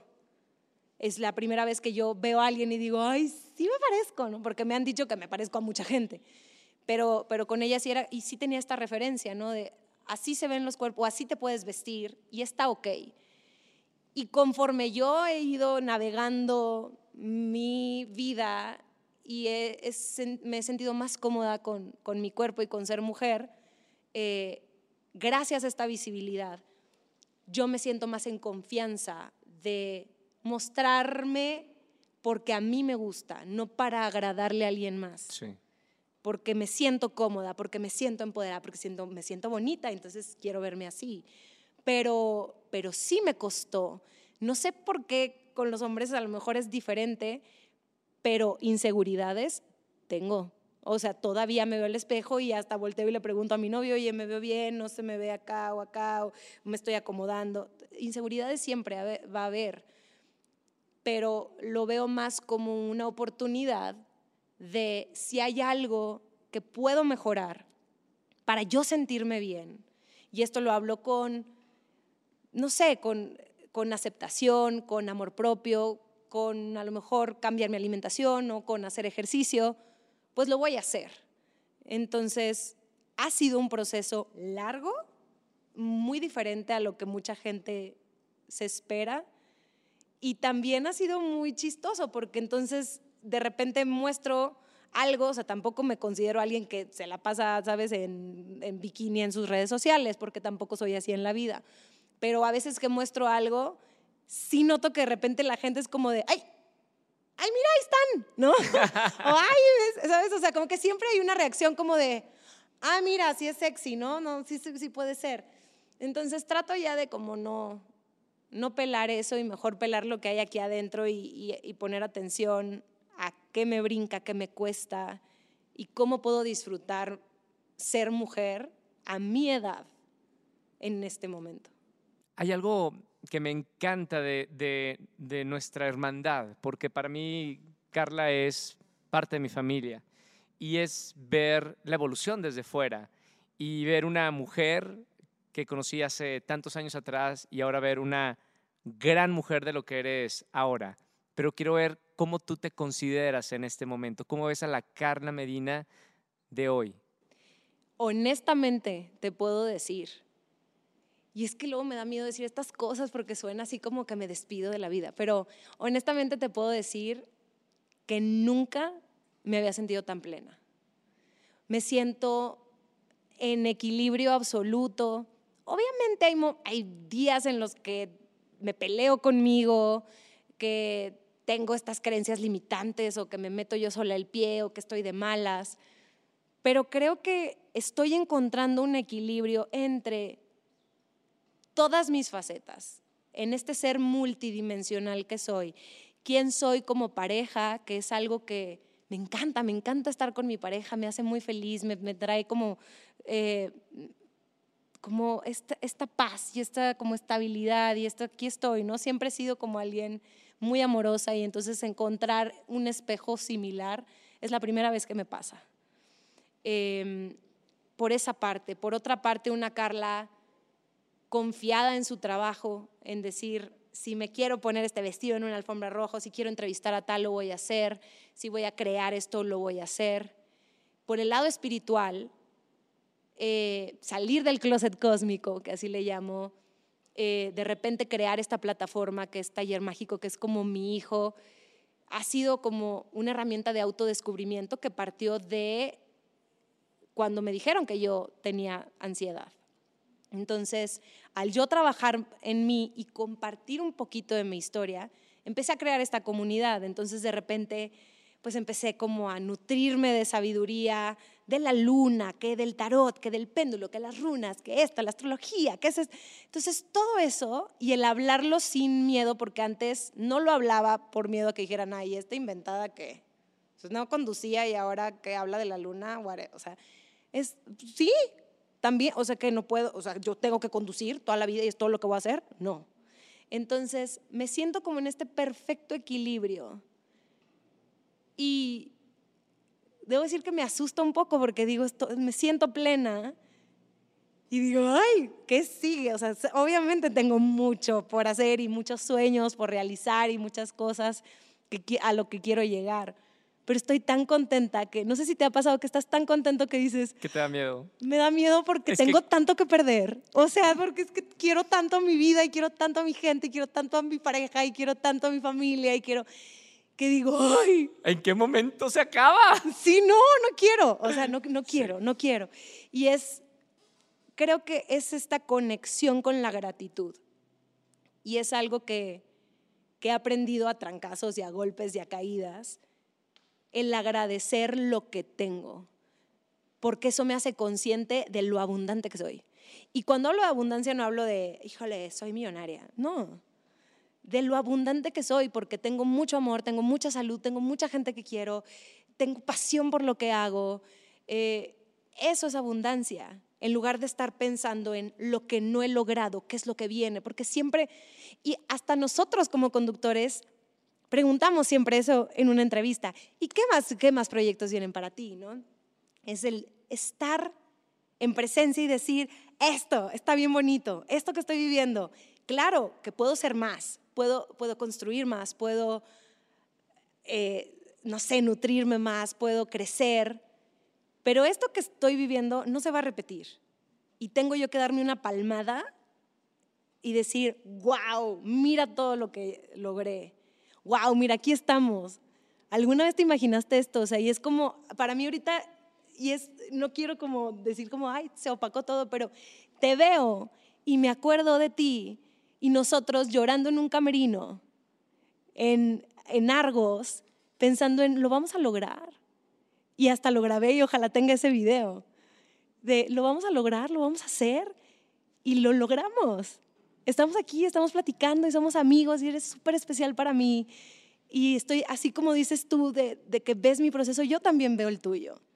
Y qué bonito estar aquí en presente. ¿Qué viene? Uf, un chingo de cosas. Pero ahorita es un regalo.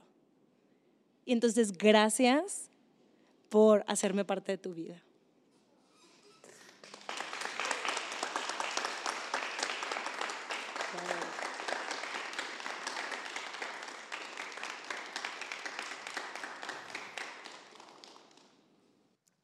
Es muy bonito el presente. Porque tarde o temprano esto se acaba. Y solo nos van a quedar como los recuerdos. Cuando estemos en una cama o un sillón en nuestra casa, Y, y son los recuerdos lo que, de lo que se trata, ¿no? Y es bonito tener gente como tú en la vida.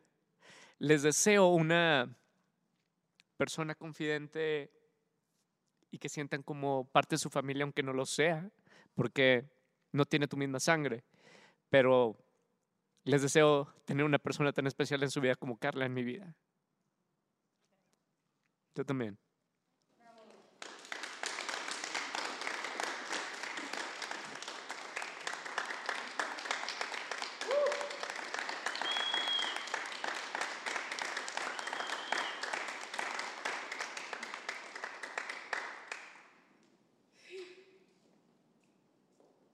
Ay, oye, no me traje Es- los Kleenex. Eso pasa cuando amas mucho a alguien, ¿no? Carla, podríamos platicar mil, mil, mil horas más. Eh, pero tengo que concluir esta, este podcast especial con todos ustedes. Gracias por ser parte de, de esto. Creo que el tiempo también te vuelve como más sensible, ¿no? Suena, suena. El tiempo te va volviendo más Oh, sensible, ¿no? ¿Por qué será? No, ¿sabes qué? Nos hace más conscientes. Sí. Creo que antes como que te quieres comer el mundo, ¿sabes? Y dices, ay, wow. Y no lo piensas, como tú no lo pensaste y dijiste, me voy a hacer un casting ¿cómo? a Guadalajara, sí, a Guadalajara, me voy al CMX, sí, este, Argentina, claro, sí, viaje. Y, y tú eres muy así, eres espontáneo. Sí. Entonces, el parar un poco, decir, ¡ay! ¡Qué bonito! Y hemos vivido cosas bien bonitas, viajes, eh, trabajo, eh, Conocer gente. conocer gente, decepciones amorosas. Tú has vivido corazones rotos míos, yo he vivido corazones rotos tuyos. Sí. Y te agradezco porque sé que eres alguien que no con cualquiera compartes Sí. eres alguien que, o sea, yo creo que, te, si, per- si me permites decirlo, sé que Lo que Andrea y yo, tu hermana, somos de las pocas personas con las que abres tu corazón de esta manera y para mí eso es un regalo. Siempre, porque digo, ay, wow, soy afortunada, ¿no? Conmigo, conmigo sabes que la cosa es neta Sí. y yo contigo también. O sea, aquí no, no nos podemos engañar. Hemos vivido tantas cosas. O sea, no, no podemos engañarnos. O sea, cuando, porque a veces nos engañamos a nosotros mismos, pero cuando tú te engañas a ti, yo te digo, eh, y cuando yo me engaño a mí, tú me dices, eh. Sí. Entonces, eso es lo bonito de darte cuenta del trayecto, porque estamos siempre persiguiendo la fucking zanahoria. Estamos ahí, eh, eh, eh. Entonces, ¿qué pasaría si de repente paramos y volteamos a nuestro alrededor y decimos, no manches, ve, ¿dónde estamos? En tu podcast, con gente hermosa, en un lugar maravilloso, haciendo lo que siempre habías querido hacer. Y lo dijiste al principio de este programa. Quiero hablar de lo que yo quiero hablar, quiero conectar con la gente que yo quiero conectar, no quiero que alguien me esté diciendo Cinco "Mm, minutos". cinco minutos, cinco minutos, manda corte. O sea, esto es, y esto es parte de tus regalos del alma y lo compartes con la gente y por eso la gente conecta contigo. Entonces no pierdas eso nunca. O estar yo jalándote las patas.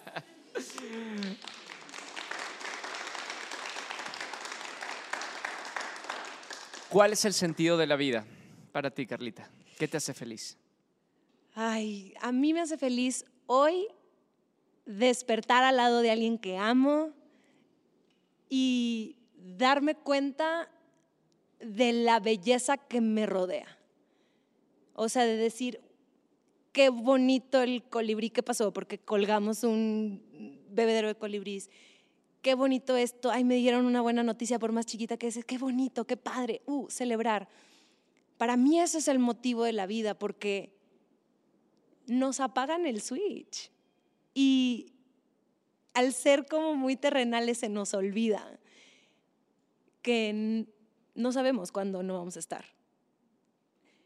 Y esto, esto no se vuelve a repetir. Esto es magia. Entonces encontrar esa belleza y esa magia en, en todo momento. Porque si yo ya mañana no estoy, poder decir, lo disfruté cañón. Ese para mí es el sentido de la vida, el agradecer, el, el ser consciente. Siempre buscando tu expansión, siempre buscando como Tu más, crecimiento, claro. tu crecimiento, pero también sin invalidar lo que vives ahorita, porque nos la pasamos invalidando eso. Y puede ser tal vez porque culturalmente nos educan a no ser conformistas o a eh, como no ser soberbios. Y no se trata ni de ser conformista ni de ser soberbio, se trata de ser consciente. Y cuando vives en conciencia y en presencia, siento que esa es la plenitud y ese es mi sentido de la vida. No sé si para los demás sea así, pero eso me hace feliz y me hace sonreír de verdad, o sea, es una sonrisa de verdad. Nunca te había visto tan feliz y tan plena como ahorita. Y, me encanta, me encanta porque has sido consciente de, de los procesos de la vida y no todas las personas aprenden. Hasta que tienes la conciencia de ir aprendiendo lo que te va enseñando la vida y absorberlo. Y hoy te veo increíble. En el mejor, lo acabas de decir tú, te lo confirmo, estás en el mejor momento de, de tu vida como mujer. Eres increíble. Te Muchas adoro, felicidades. Te adoro, te adoro, te adoro. Bueno, gracias por tu tiempo. Sé que tienes muchos compromisos, que te vas ahora y, y- y que tienes que estudiar y tomar un vuelo y una alfombra más. Así que gracias por tu tiempo, de verdad, Carlita. Gracias por prestarme este espacio un ratito, por dejarme sentir también a tu gente, por hacerme parte una vez más, porque en todos los proyectos importantes de mi carrera y de mi vida has estado. Entonces, gracias más. por compartirme este momentito también en tu carrera, porque me hace sentir como un calorcito en mi corazón muy grande. Carla Medina en este episodio. Compártanlo. Gracias por venir a la gente que está aquí. Los amamos mucho. Y si están escuchando el podcast, compártanlo con toda la gente que aman. Y hasta el próximo miércoles. Gracias por este millón de reproducciones cada mes. Síganos en las redes sociales y sigan las redes sociales de, de Carlita Medina para ver todo lo que va a hacer. Gracias, Carlita. Gracias, Te amo. te quiero, te amo.